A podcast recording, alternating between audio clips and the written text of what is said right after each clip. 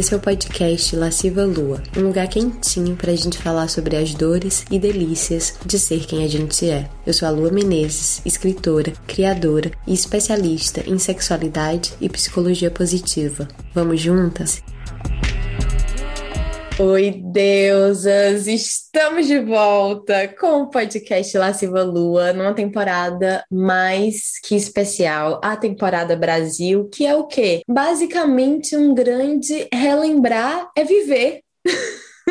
Porque eu acabei de voltar do Brasil, passei dois meses e meio na minha terra, revendo meus amigos, minha família, meus amores, e foi tudo muito intenso. Foram dois meses e meio que eu não parei, que eu tava o tempo inteiro com gente fazendo coisa, e só agora que eu voltei para Nova Zelândia, eu tô tendo tempo de digerir tudo que aconteceu, tudo que eu vivi, e ao mesmo tempo passei por um luto do caralho que eu não imaginava quando eu voltei para cá. De saudade já, mesmo tendo passado tanto tempo no Brasil. E aí eu pensei, por que não reviver essa viagem, compartilhar um pouco mais, porque eu estava tão ocupada vivendo que eu postei muito pouco da viagem, apesar de ter feito alguns stories, mas foram tantas reflexões e emoções que estamos aqui para compartilhar o que não dá para compartilhar em 15 segundos de stories. E aí, para essa temporada Brasil, eu resolvi convidar pessoas que fizeram parte da temporada Brasil. E para começar, não podia deixar de ser as minhas rapariguinhas favoritas do mundo inteiro. Vocês não têm noção quanto eu amo essas pessoas. A primeira, Paulinha Medeiros, que vocês já conhecem, que já esteve nesse podcast antes, nossa atriz, nossa taróloga, nossa potiguar do coração. Ananda Lítzia, terapeuta orgástica em deusas. Terapeuta orgástica que eu confio, boto minha mão no fogo. Aliás, boto minha mão em outros lugares também. Não, brincadeira. e também terapeuta holística, Yara Silva, que é artista, produtor e jornalista. E, gente, isso é um grande resumo do que essas pessoas são, porque elas são demais. Gente, é isso. Sejam bem-vindos! Ai, amiga, que alegria. E, gente, eu acho que vocês podem deixar todo mundo o microfone Aberto, ligado. open. É. E aí a gente tenta só não se atropelar, a gente fica olhando as bocas de cada um. É isso. É isso, É isso. combinado. Não se atropela, mas expõe sim. Vamos expor. Bota pra fora.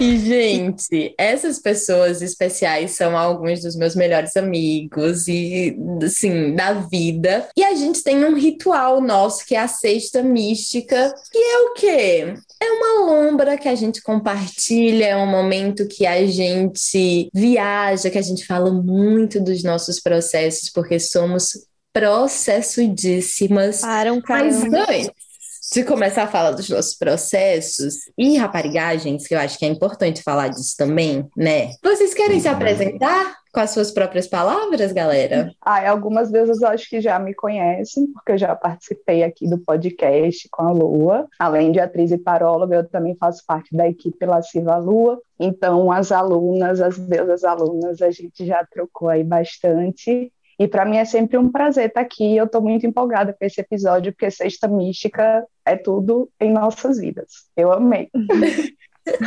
Perfeito, amiga. E aí? Bom, eu sou a Nanda Lítzia, amiga da Lua e fiel rapariguinha dela, sou terapeuta holística. E pra mim, acho que a primeira coisa que vem em relação a, a esse nosso ritual, que é a Sexta Mística, é bruxaria. Para além de, de todas as raparigagens e processos, e meu Deus, o que eu faço agora é bruxaria. Então é o que eu mais amo nesse nosso encontro. E tô feliz da gente levar um pouquinho, né? 1% do que é para quem sentir de ouvir. Arrasou, amiga. Tem toda a razão. E tu, Ará? Ela chegando, né? Agora, dando as caras aqui agora, mas Ara Silva, entendeu?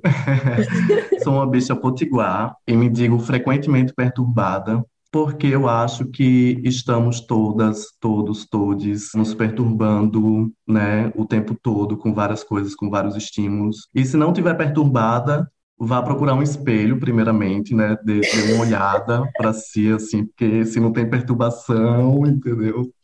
Veja bem. E E eu acho que a, a cesta mística é meio isso também, né? É, é nossa surubinha afetiva, entendeu? É o nosso Ai, que momento ali, aquele momento que, delícia. que a gente quer, né? Tá ali se tocando, tá ali tendo um tempo pra gente, a gente se junta pra ter esse tempo nosso, né? Então trazer isso pra cá vai ser. Eita, vai ser, gente. Vai ser. Está Tá sendo. sentindo. Abram-se os portais agora. Então, É, uma entrar, fala, deixa entrar, que é gostoso.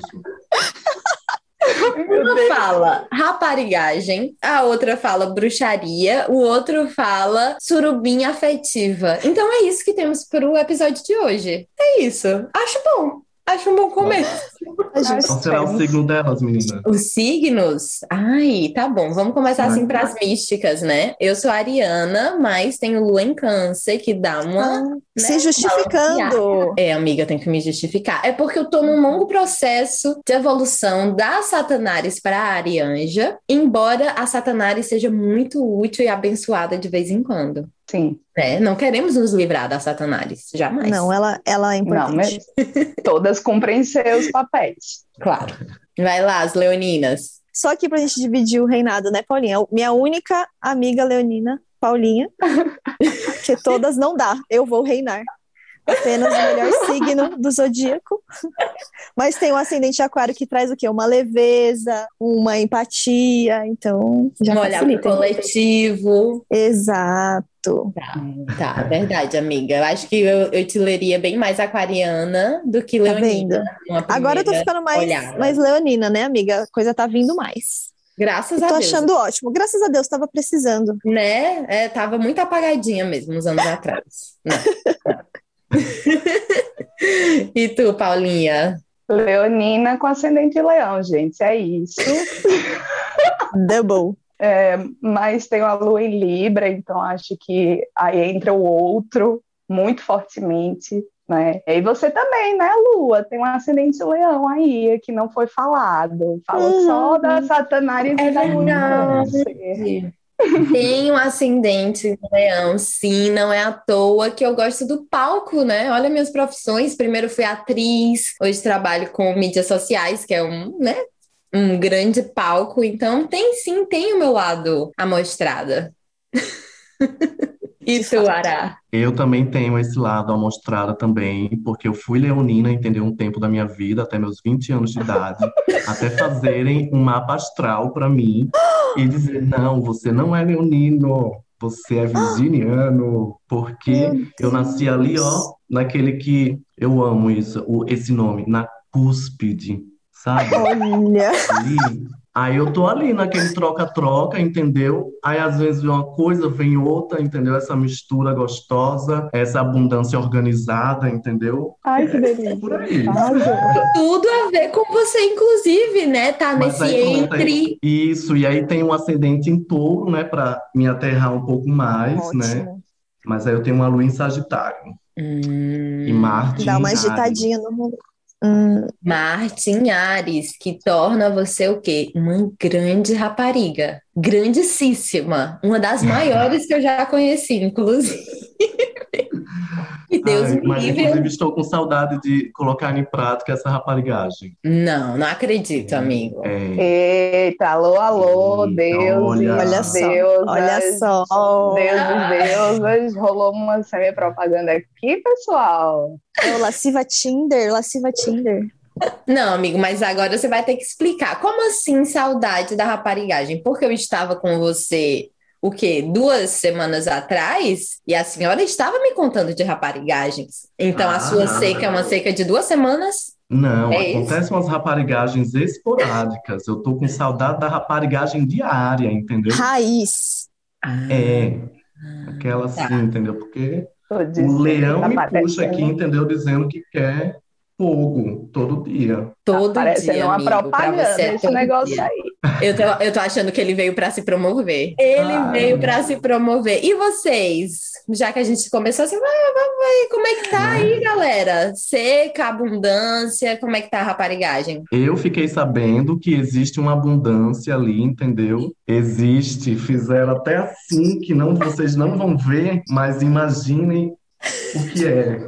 Que ela levou um estado e não sei o que, eu fiquei sabendo. Vai ficar no mistério. Devo dizer que por aqui a raparigagem tá boa também, porque, né, voltei. Mas é bom também, eu acho, desmistificar algumas coisas, né? Porque eu cheguei, gente, a minha viagem de volta foi um inferno, né? Foram 43 horas do Brasil para Nova Zelândia. Foi uma longa jornada e eu cheguei aqui morta. Morta. Então, o nosso primeiro sexo, eu e meu digníssimo noivo, foi assim, muito.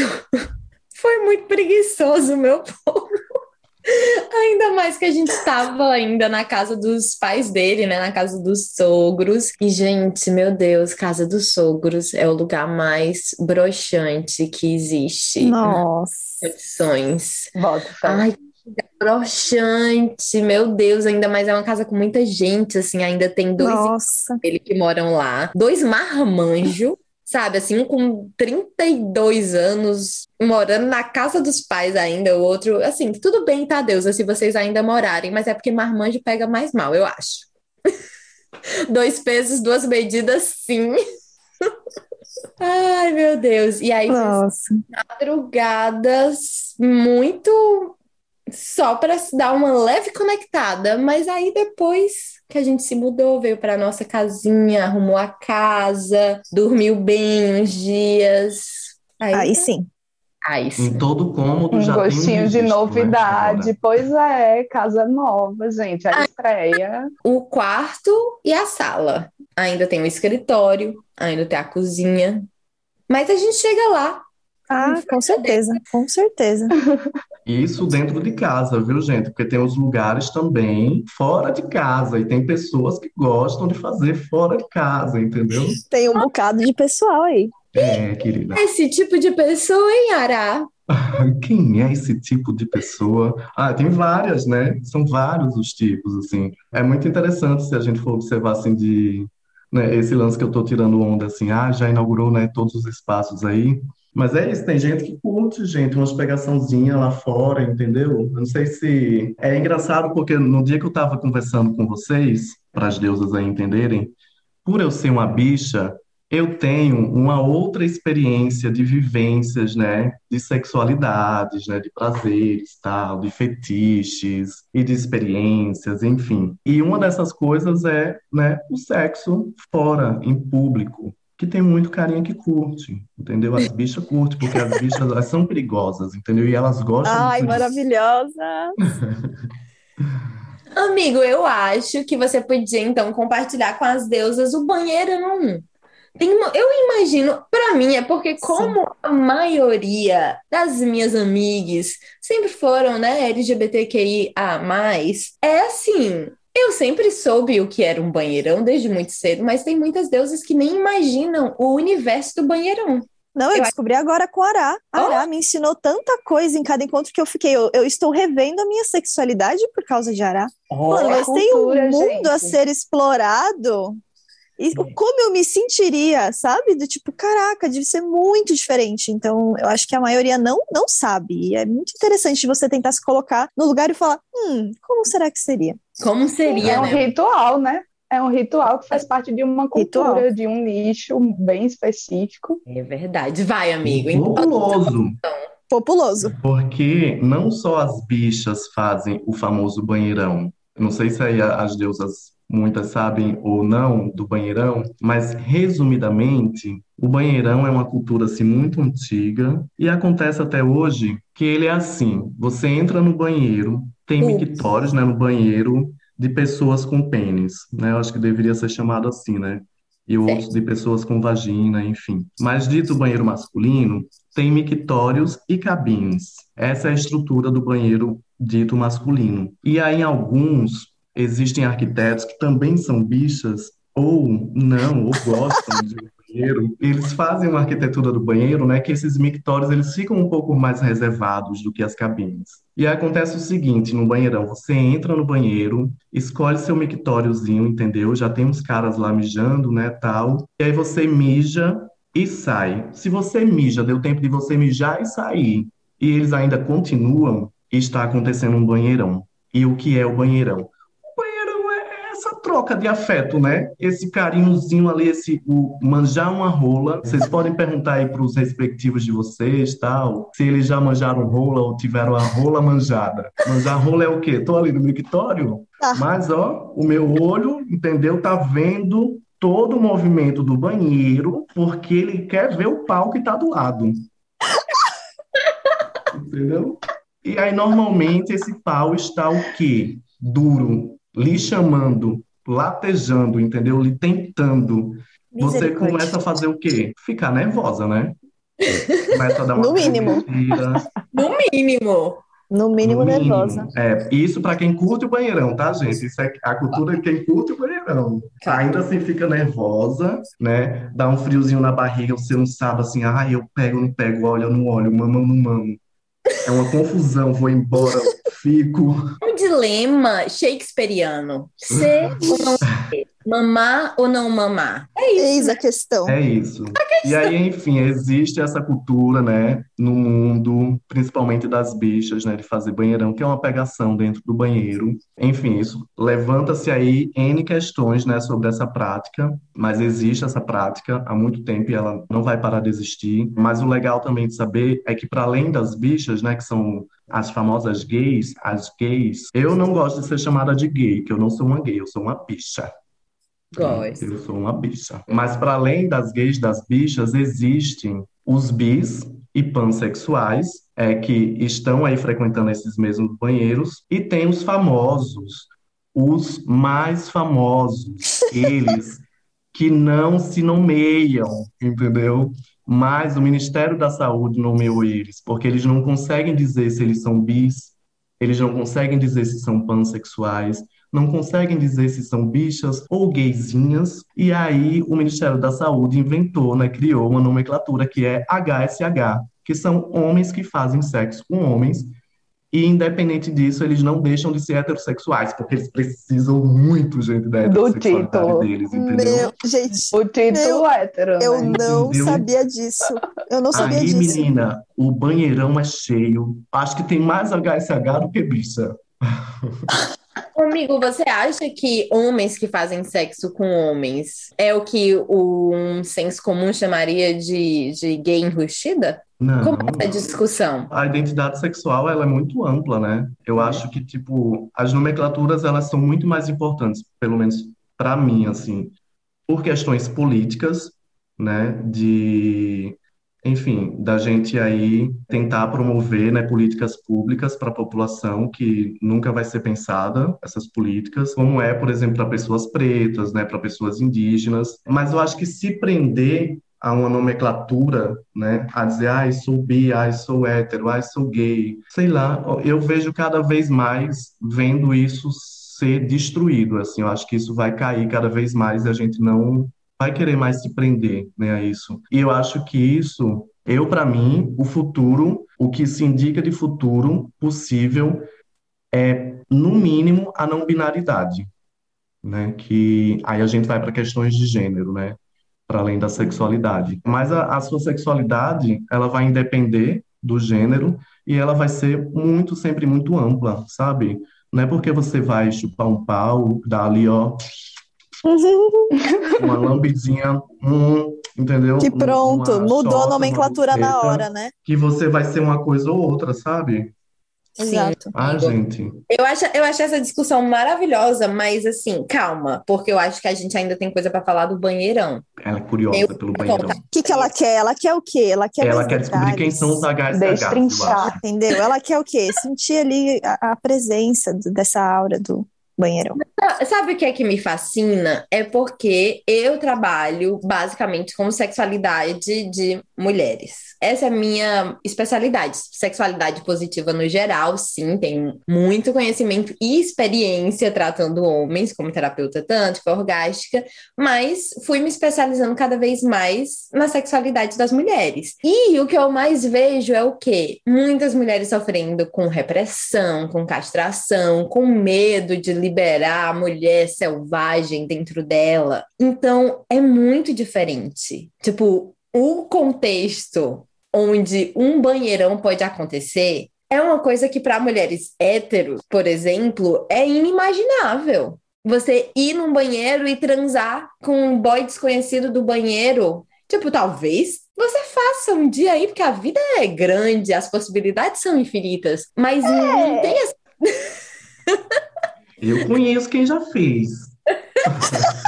conheço algumas deusinhas que já fizeram. Pois é, volta aqui. Não fique calada, não. Conta essa história.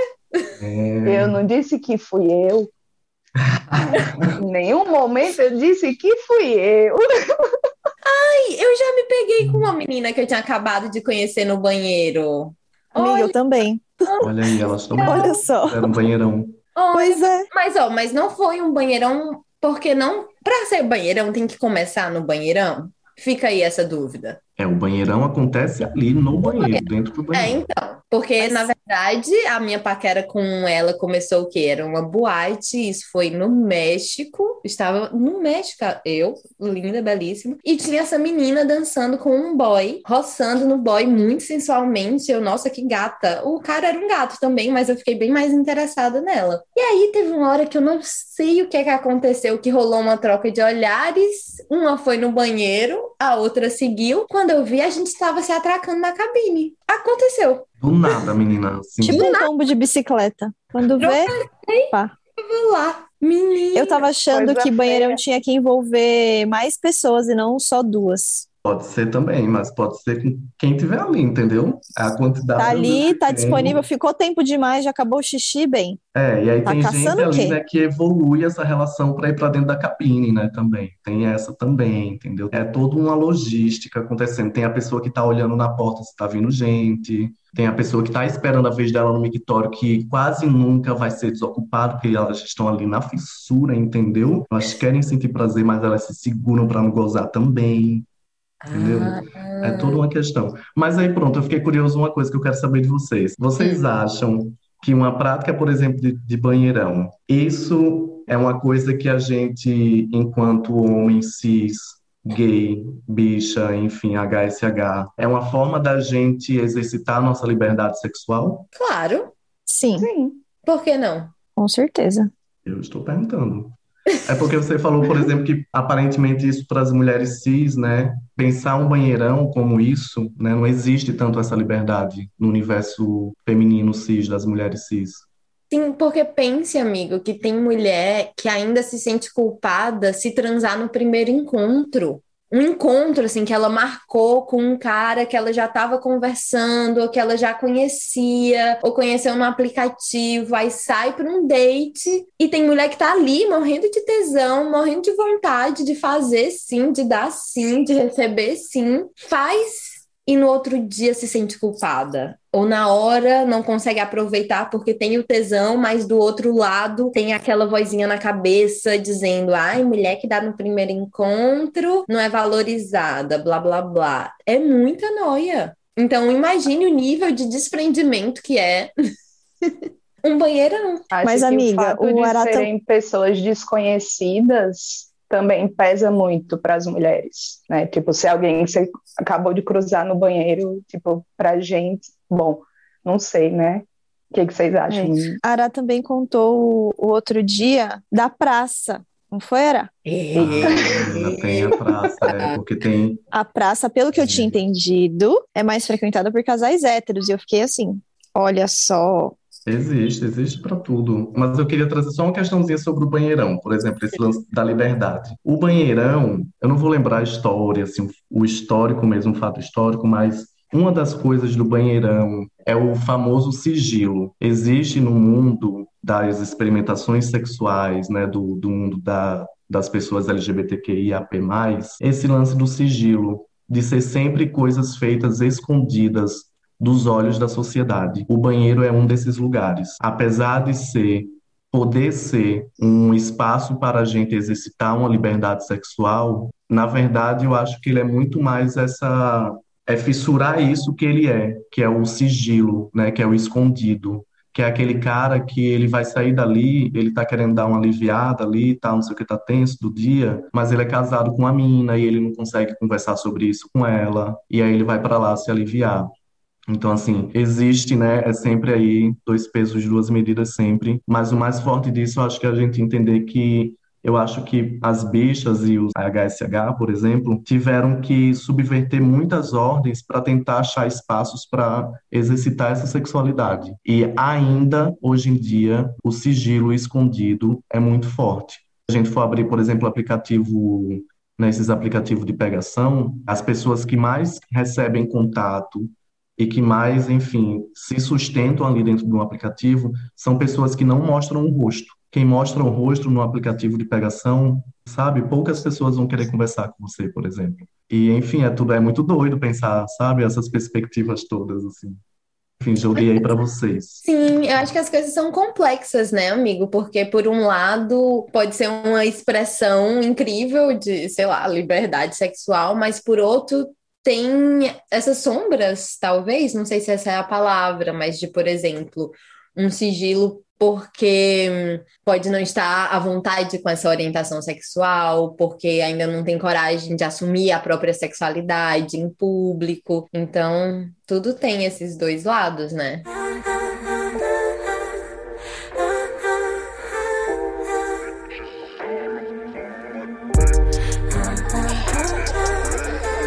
Agora, fala aí, Ananda. A praça te marcou, foi? Me marcou. Ara contou que aí vão os casais héteros. Aí, pelo que eu entendi, você me corrija, tá, Ara? Que aí as esposas vão pra transarem com outros caras enquanto os maridos assistem. E aí eu fiquei, olha só, tá vendo? Uma praça. E aí, para mim, eu fiquei, eu fiquei nesse lugar, assim, questionando, né? Do tipo, ah, tem uma Nandinha puritana que mora dentro de mim. E aí ela ficou, hum. E aí eu falei, mas que interessante, né? Que abertura. Nunca tive essa vontade, mas ao mesmo tempo, a minha fritação, né? A terapeuta que habita em mim não, não sai do, do meu ser. Então ela fica fritando qualquer evento e eu, hum, como será que a pessoa se sente? Mas o que será que ela tá buscando? Então eu começo a fazer todos esses questionamentos para tentar visualizar qual deve ser a sensação. E aí o que me dá vontade, né, por exemplo, ah, o, o Dark Room que o Ara contou também, eu fiquei assim, me marcou muito, porque eu achava banheirão, sei lá, que eu achava que era banheirão, sauna, eu achava que sauna era realmente, sei lá, não sabia que era uma sauna que a galera aí, eu achava que era um nome para algum lugar, sabe, muito ingênua. Aprendendo muito com o Ará. E aí minha vontade foi tipo de ir para ver, só para uhum. ver, para perceber como que eu me sentiria com isso, sabe? Se ia me dar tesão, se ia me dar aversão, se ia me dar curiosidade, se ia me dar nada. Então, eu acho incrível. E eu acho que é realmente essa forma deles poderem se expressar e ter uma liberdade que não tem lugar nenhum. E que quando é na gente, né, nas mulheres, atravessam outras coisas. E aí pode entrar em medo de abusos e como é que dá a liberdade. Acho que, sei lá, tem menos uma parceria, posso estar aqui totalmente equivocada, né? Do que parece ter no, no meio LGBT e, e, etc. Que o Ara trouxe, né, dessa, desse sigilo, assim, também. Ah, parece que no nosso, assim, já fica mais, hum, difícil de confiar. Tem também, eu acho que no, no universo mais hétero ou bi, eu acho que a gente tem esses, essas comunidades, só que geralmente são comunidades um pouco mais fechadas. Então, se você for pensar na galera do BDSM, do swing, sabe, que é a troca de casal, do kink, tem essas comunidades, tem essa galera que organiza festa de troca de casal, que organiza sex party, que organiza, sabe, session de BDSM, de dominação, submissão. Então, tem isso sim, mas é realmente você tem que encontrar o seu caminho para entrar nesses lugares, nesses grupinhos, né? Não é que nem um banheirão, que é literalmente um banheiro de metrô que você chega e você vai conseguir participar. Não, tipo, e assim, amiga, tô aqui na minha vida. E amiga, aí eu... outro dia, outro dia eu tive uma dor de barriga no metrô e aí eu entrei no banheiro e fiquei assim, desconfiada, é só dor de barriga, por isso que eu vou demorar. Juro, amiga, juro, eu lembrei de Arai. Achei o bico. Mas eu acho massa essa coisa né, do proibido, assim, eu acho né? da hora, eu acho interessantíssimo. Sim. Eu acho fascinante, gente. Eu acho... E aí, vocês fariam, Leoninas? Banheirão? Chegaria assim no banheirão? Em um mundo ideal, né? Olha, banheirão, confesso que só com alguém que eu conhecesse, assim, que eu já tivesse é. pelo menos trocado uma ideia e tal, sabe? Mas é. cheguei no banheiro, vi alguém transar, não. Não me vejo Acho que pra mim, pra mim também aconteceu igual a sua história, amigo. Uma menina na, na, na, festa, assim, na balada, e a gente começou a se pegar, e aí quando eu vi, já fui no banheiro, eu, meu Deus do céu, e aí foi isso. Igual, atípico. Olha, eu vou dizer que o que mais me deixa meio assim com o banheirão é a sujeira. Com Porque é um banheiro público. Eu não vou conseguir não pensar nos germes que estão ali, entendeu? Encostar na parede é complicado. amigo? E É, com em certeza. pé pode ser muito sensual, mas eu acho muito desconfortável. Vou dizer que não transo em pé de vez em quando? Não. Mas é mais assim, pela estética da coisa, porque é bonito, porque orda com o ambiente, entendeu? Assim, abaixada na, na, na bancada da cozinha. Acho bonito. Acho que dá um bom conto erótico. Mas eu vou gozar em pé? Não vou. Então, ó, esse banheirão com a menina foi gostoso? Foi gostoso. Gozei? Não gozei. E olha que eu sempre gozo nas minhas relações. Então, acho assim que um lugar para se escorar, uma cama, uma cadeira que seja, é importante para o meu prazer, entendeu? Limpinha, confortável. Não pode passar frio também, que rapariga lua fica muito irritada passando frio. Piadinha interna. Piada interna, gente. Vamos dizer que eu tive um date que a pessoa me levou para um bar muito frio e acabou com o meu tesão porque eu tava com muito frio. É isso. Essa é a piada interna. E era assim, uma pessoa maravilhosa que tinha tudo para ser tudo, mas o frio me deixou morgada num nível, vocês não têm noção. Não tem noção. Ai, menina.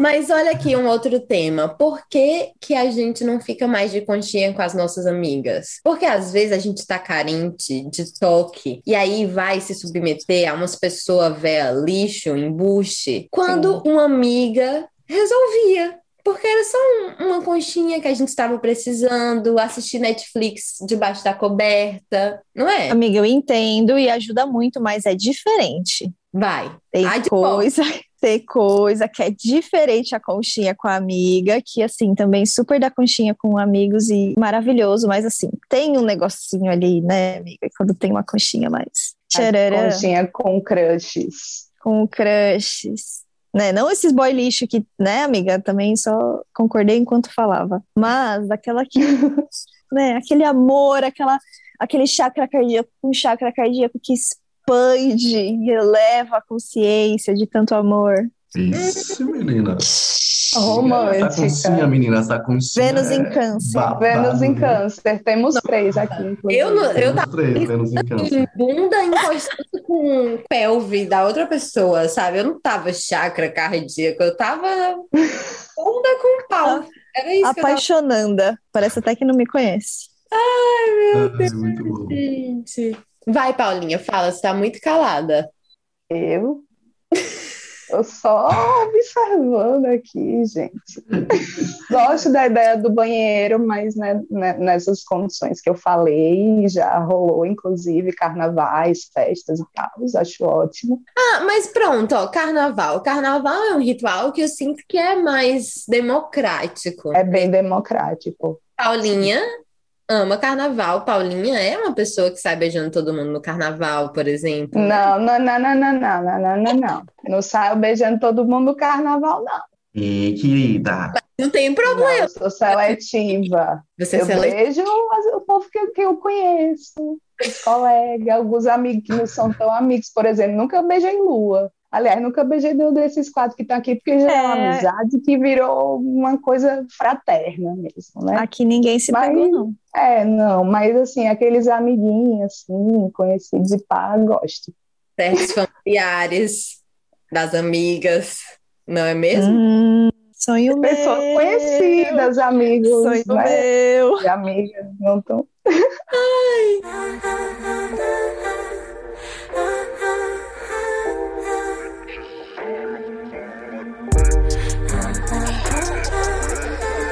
povo, ok, falamos de raparigagens, tudo muito legal. E os processos, como é que estão? isso.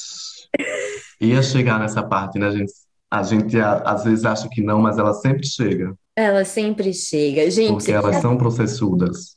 É assim, a cesta mística é isso, é raparigagem com processo, processo com raparigagem. E às vezes é um processo assim, ó, que é um processo de anos. E aí, algum processo de anos acontecendo, galera? Então, hoje foi meu dia de análise, né? Então, Tá fresco. Qual o processo? sim, amiga, processo de da vida, assim. Sinto que o grande tema que eu estou trabalhando nesse momento é autonomia. Eu acho que tem, eu tenho inclusive canalizado muito minha libido para esse lugar, né, para recuperar minha autonomia, especialmente no que diz respeito às minhas escolhas profissionais. E, enfim, tem sido sobre isso e sobre me reconectar com a minha criança, que tem muito a me ensinar sobre autonomia, apesar de ser uma criança. Amiga, que fofo. Sim. Você, amiga, Fofo você pra você. Você tem uma conexão com a infância, né? Você fez um, um mestrado que tinha um estudo da infância. Você tem essa, essa conexão mesmo especial. O que é essa conexão, amiga? Hum, nossa, amiga, não sei explicar, mas sinto que é uma questão espiritual mesmo. Sinto que é uma, uma questão espiritual. Sinto que muitas das coisas que eu desejo hoje para minha vida são coisas que eu sempre quis, desde criança, e que a vida adulta me fez esquecer, me fez duvidar, e eu tô nesse processo de voltar a acreditar, né, nesse lugar, assim. Eu sinto que a criança é um guia, assim, sabe, que me orienta de alguma forma, porque me conecta com sei lá, com a felicidade, com a minha essência, sabe, com os meus desejos mais profundos e mais reais, assim. Ó, Ela, a mística chegou. Elas acesas, taróloga. entendeu? Incensos Paulinha taróloga. Prepara. Eu chamo bruxaria, eu falo pra vocês que é pura bruxaria isso aqui. A Nanda também tem uma história, né, com a criança, com esse Sim, arquétipo.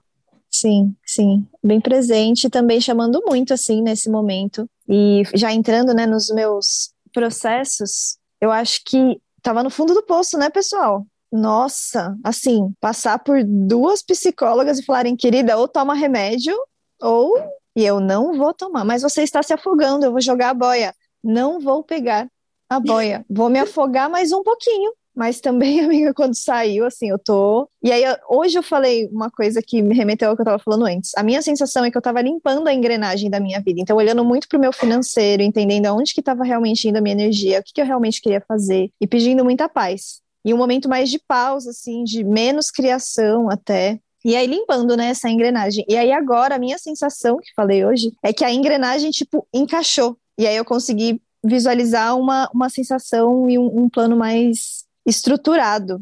E é uma coisa que eu tenho pedido, paz e estrutura, amiga. Eu sou muito vata, ar e, éter e tudo que tá lá em cima, né? Eu não tenho terra no meu mapa. E eu tô tendo isso muito da família através da minha criança também, porque eu tô tendo um acolhimento agora muito diferente do que em todo momento da minha vida. É a primeira vez que eu sinto quero estar com os meus pais. Quero ir na casa deles e passar o domingo no sofá com os meus pais. Primeira vez na vida. Então é a minha criança que tá assim, encostada lá no meu pai, deitada junto, sabe? Então isso está sendo muito incrível. Eu tô sentindo essa base, essa estrutura sendo reconstruída de um lugar que nunca existiu nessa estrutura familiar, sabe? Então tô assim, hum, qual vai ser o próximo? E aí mais umas questõezinhas assim, né, de libido e outras coisas, reflexões da parte sexual, mas que também já estão se encaixando aos poucos. Sim. Essa coisa da criança é muito é muito forte, né? Eu também já olhei muito para minha criança, porque eu sinto que até na minha vida amorosa, sexual, eu carregava os medos da minha criança também. Esse medo do abandono que eu tive por tantos anos era o medo da minha criança de ser abandonada de novo, assim como fui abandonada pelo meu pai. Então, um medo que influenciava diretamente todos os meus relacionamentos e ao mesmo tempo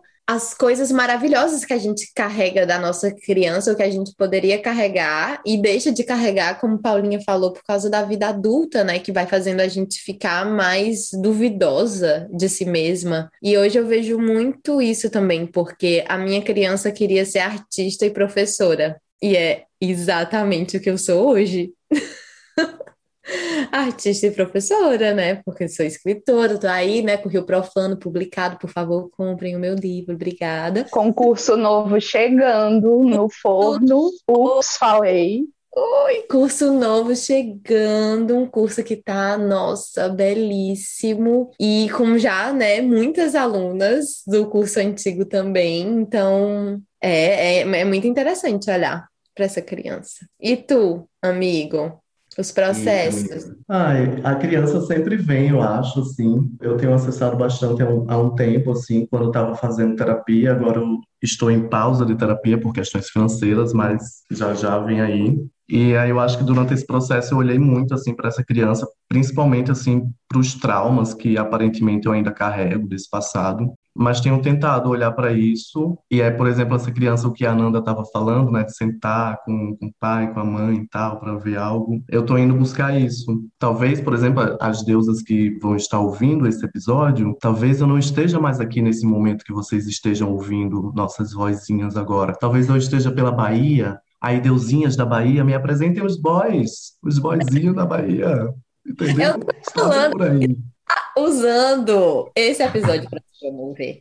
Deusas da Bahia, adotem uma rapariga. Vamos, vamos lançar essa campanha? Adota, me leva para sair, gente, para conhecer os lugares, entendeu? As praias. Adotará.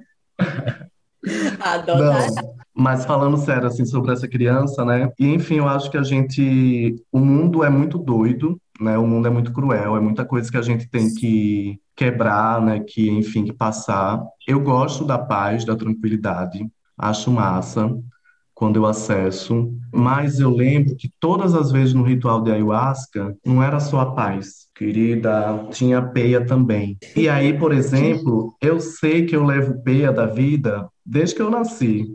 Então, assim, eu vou, por exemplo, com, com o pensamento, vou muito para o pensamento da Linda Quebrada, que é uma cantora que participou do BBB, eu acho que algumas conhecem, se não conhecerem, procurem saber, que a gata é babado. E ela fala sobre tem em alguma música dela, ela fala sobre a força da farsa. E eu tenho acreditado muito nisso, assim, desse lance da gente estar tá no movimento da força da farsa para achar uma paz, uma tranquilidade, que ela é criada, né, que ela é inventada, assim como tudo é inventado, mas eu particularmente acho que eu não sei como que é não viver no caos, não viver na bagunça, não viver, sabe? Eu acho que sempre foi muito assim, enquanto um, um corpo dissidente, né? Enquanto uma bicha que demorou um tempão para acessar várias coisas, a sexualidade, por exemplo. Não, mentira, não demorei para acessar a sexualidade, mas ela era escondida. Isso fica para um próximo episódio. Tá? Mas foi criança, já que estamos falando de criança, né? Foi criança, né? E essa criança, enfim, né, tinha outros pensamentos e eu olho para isso de outras formas hoje em dia. E aí trago mais outra gata maravilhosa, também potiguar, que é a J. Mombassa. E a J. Mombassa, ela fala muito sobre o lance que a gente realmente precisa destruir tudo. Tudo precisa ser destruído para que algo possa surgir, possa ser inventado. Se vai ser bom ou ruim, a gente não sabe mas precisa destruir. E ela fala no, no último livro dela, que ela lançou, é, acho que ano passado, é que é Não Vamos Matar Agora, que a gente, né, enquanto um, corpo dissidente, pessoas LGBTQIAP+, é, a gente já é a falha. E isso a gente pode ampliar para todo mundo, para muitas pessoas, assim. A gente já é a falha. O que é que eu faço com a minha falha? Eu estou em um momento de perceber o que é que eu consigo fazer com a falha que sou e consigo fazer coisas maravilhosas, como também, enfim, vivo no caos, vivo, né, oscilando aí momentos, né, de muita alegria e aquele momento que você está ali deitada na cama, entendeu? Você não quer levantar para fazer nada, assim, nem para comer às vezes, mas você tira a força do seu edi e levanta e faz o básico, sabe? Mas eu não sei se eu acredito nesse lugar que a gente fica plena e, sabe, segue a vida maravilhosa e que não sei o que, que supera tudo. Ai, enfim. Não, eu, eu acho que assim, amigo, não, estável não existe. E vou te falar, energia de Kali, né? Bem importante. Acho que todas, todos nós aqui nos conectamos com a energia de Kali em algum momento, que é essa deusa indiana maravilhosa, da morte e do renascimento. E você citou os rituais de ayahuasca e nos, assim, se eu tomei, sei lá, chutar 80 vezes ayahuasca, 78 eu fiquei na peia desgraçada assim, na escuridão e tentando sair. Eu não ficava na escuridão de boa falando tudo bem, vou viver a escuridão. Não, era desesperada falando não, quero ficar aqui. Então tem uma dificuldadezinha do caos, da sombra. Eu fico assim, eu quero sair logo. É bem difícil para mim o sabe? Eu acho que eu preciso muito aprender com isso para não ficar esperando que eu vou estar só no alto e pelo menos eu vivo isso. Quanto mais eu subo, quando eu caio, eu esfolo toda a minha face no chão. e dói muito. então é difícil para mim. Eu lembro às vezes que, que vinha assim as peias e vinham umas imagens assim, nossa, que eu ficava assim, que porra é isso? Assim, era assustador, mas eu olhava, assim, eu ficava olhando e em muitos momentos eu ria, né? Dava uma gargalhada, assim, de, de tão absurdo, de tão, sei lá, que eu tava achando, assim. E eu acho que, sei lá, é preciso, sabe, a gente olhar para o caos, assim. Enfim. Ontem a gente, eu participo de um coletivo chama Coletivo Contágio, a gente gravou um vídeo arte ontem para falar sobre a questão de HIV, por exemplo. E aí a gente tinha um roteiro, tal, não sei o quê, e quando eu fui ver as imagens, assim, a gente acabou assim, eu achei tudo muito limpo, sabe? Tudo. E enfim, a gente busca, né, trazer um, uma leveza, tal, um, um, outro olhar, por exemplo, que a gente vai tratar sobre HIV. Mas é, a sujeira, a bagunça, ela precisa estar tá ali, né, para porque senão a gente não vai ter referencial, né? O referencial de outra coisa. Então, acho que é importante parar para olhar e rir da cara, sabe? Rir da cara do perigo. É, menina, porque elas são rir perigosas. da cara dos caretas, querida. Mas eu, eu entendo, eu entendo a dificuldade de Ananda também, porque eu também acho, embora muitas deusas achem que eu tô plena o tempo todo. Eu tô sempre falando, né, de não, não é assim, tem os processos e acho que uma coisa que nós quatro aqui a gente tem é que a gente é muito processudas porque a gente investe muito em autoconhecimento. A gente investe muito na nossa própria cura, no nosso próprio desenvolvimento, em espiritualidade. Então, a gente sabe, e eu só tenho certeza disso cada vez mais, que é isso, é a dor e a delícia. E que não tem como a gente chegar numa plenitude possível que vai se sustentar por um tempo e que vai ser linda e vai ser tudo por um tempo, mas que não vai se sustentar para sempre, porque nada se sustenta para sempre. Mas eu acho que não tem como a gente chegar nessa plenitude incólume, intacta, sem passar por dor nenhuma, sem ver as próprias sombras. Então, acho que é, é um caminho de muita coragem mesmo. Mas para mim eu vejo, eu acho que essa imagem do caos é uma imagem que dialoga muito com você, né, André? E para mim o caos ele, ele me desconcerta, me destrói de um jeito que não, não funciona muito. Então a imagem que eu tenho para mim é uma imagem que o meu irmão me deu, porque ele falou uma vez que a vida é como as marés. Uma hora enche, uma hora seca. Então essa imagem funciona para mim, sabe? Que vai ter momentos que eu vou estar tá cheia e abundante e maravilhosa. E tem hora que eu vou me retrair, vou secar e vou, sabe, sentir a falta, sentir o vazio, sentir minhas angústias. Mas tudo bem porque o movimento natural da maré se secou, depois vai encher. Então é muito isso que eu me digo quando eu tô processudíssima, quando eu tô assim no fundinho do poço. Eu falo, então daqui não passa, né? Amiga, depende. Às vezes você fica tomando caldo lá no fundo, você fica tomando caldo, engolindo água, dá uma respirada, toma caldo, engole água e hum. vai ver que você acha não é, vai mais a vista vai volta... escurecendo. Exato. Então assim, não é só Amiga, chegou no fundinho. Não, é, mas assim, o que eu me falo para me Sim. consolar, para me Sim, pra... acreditar num futuro melhor. Sim. É isso, entendeu? Que ok, uma hora vai encher. Sim, eu me apego no qual é o aprendizado. Tento tirar o aprendizado, às vezes demora, mas é isso, porque algum tem. Ah, não, é, deu ruim, o que a gente pode fazer? Tirar algum aprendizado. Então, é o que eu tento fazer para crescer e não repetir, né? Eu sou muito do aprendizado também. Tudo é o que é que eu posso aprender com isso. E é o que dá muito sentido para minha vida, porque Sim. é isso. Se eu aprendo alguma coisa, valeu. É sobre isso. Não tá tudo bem. E, entendeu? Se aprendeu é legal porque vai poder ensinar também, né? E passar para outras pessoas. Isso é massa. Então, Isso é né, a gente compartilhar os processos. Não fica processuda sozinha, não, entendeu? Trancada no quarto, ou, sabe? Pirando assim sozinha e tal. Eu tenho aprendido também nesse processo pedir ajuda, por exemplo, né? De Uhum. tipo, ei, tô precisando conversar, sabe? Tô precisando colocar as pira pra fora. Bota pra fora, gata. Sim, quantas vezes eu não, não, não procurava, né? Agora tá mais tranquilo, né, amiga Lua? A gente procurava assim, não quero reclamar, não quero ficar falando todo, porque eu sentia que toda vez que eu tava procurando ela era pra tipo, meu Deus, estou morrendo, estou num poço sem fim. Aí eu me senti uma péssima amiga. Então isso me atravessava muito na hora. E eu falando pra ela, amiga, eu tô aqui pra isso. Se você não for conversar comigo, vai conversar com quem? Gente, eu acho que não tem essa lombra, não. Uma amizade verdadeira, estamos aí pra isso. Sim.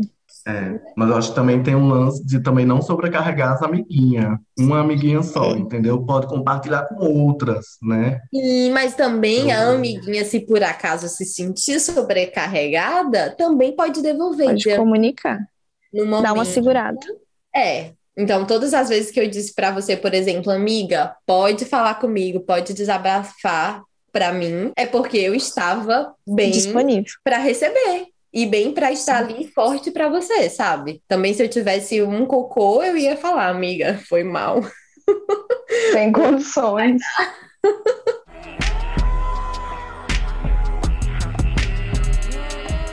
Ai, eu amei. Eu acho que a gente vai ter que fazer mais, porque tem Eu muita acho. coisa ainda pra conversar, mas senão fica um episódio muito longo. Quero saber o que é que as deusas acharam desse, Hum. desse formato com nós Queremos. quatro. As deusas têm que pedir, é, saber. a gente volta, né? A gente volta com a cesta mística. É, é isso, gente. É. Depois me mandem mensagens, contem pra gente o que, que vocês acharam do, desse episódio especial com as rapariguinhas. E no final dos episódios eu sempre deixo uma sugestão lasciva, né? Então, pode ser um livro que vocês estão lendo, uma série, um filme. Deixa aí uma recomendação, entendeu? Quem quer começar? Ara, vai, vai tu. Ah, eu assisti um filme muito legal. Se chama Vento Seco. É um filme que está estreando ainda, na verdade. Ele deve estar em alguns cinemas, em algumas plataformas. Não sei por quem é dirigido, mas uma das atrizes que faz Vento Seco é a Renata Carvalho, que é uma atriz aqui de São Paulo, que é muito foda, uma travesti babadeira. E Vento Seco traz questões muito interessantes, por exemplo, sobre esse lance do sigilo, entendeu? Do cara ali que está se descobrindo, mas que gosta de uma pegação ali no meio dos matos, entendeu? Tem uma, um pouco dessa atmosfera e a direção de arte é babado, a de fotografia é incrível. Assistam. Massa. Vento seco. E vocês, Ananda e Paulinha? Eu vou ser bem tiete e como indiquei o seu livro hoje para uma mulher maravilhosa que está aí no processo de desenvolvimento e eu estou lendo novamente o seu livro, né? Porque você me mandou quando tinha lá um manuscrito e me gerou sensações interessantes. Ainda não a sei nomear. É o mesmo lugar um pouco que a gente comentou do banheirão, porque é isso, é a Ananda Puritaninha que acho que fala, hum. Então eu fico tentando, né, observar. Então, recomendo ele, vou tietando. E eu tenho recomendado muito ele para trazer essa nova perspectiva, porque é muito fácil colocar o, o erótico no, no sujo ainda, né, amiga? Então, para quem tá com baixa libido, como se estimular, sim, também através, não é para estar dependente dessa fantasia, né, da visualização, do assistir, mas também se precisa dar aquele gás, né, uma aflorada na mente, que às vezes não é tão criativa, ótimo. Então, Hum, é isso, essa é a minha indicação. E o profano daquela autora, como é o nome dela? A Lua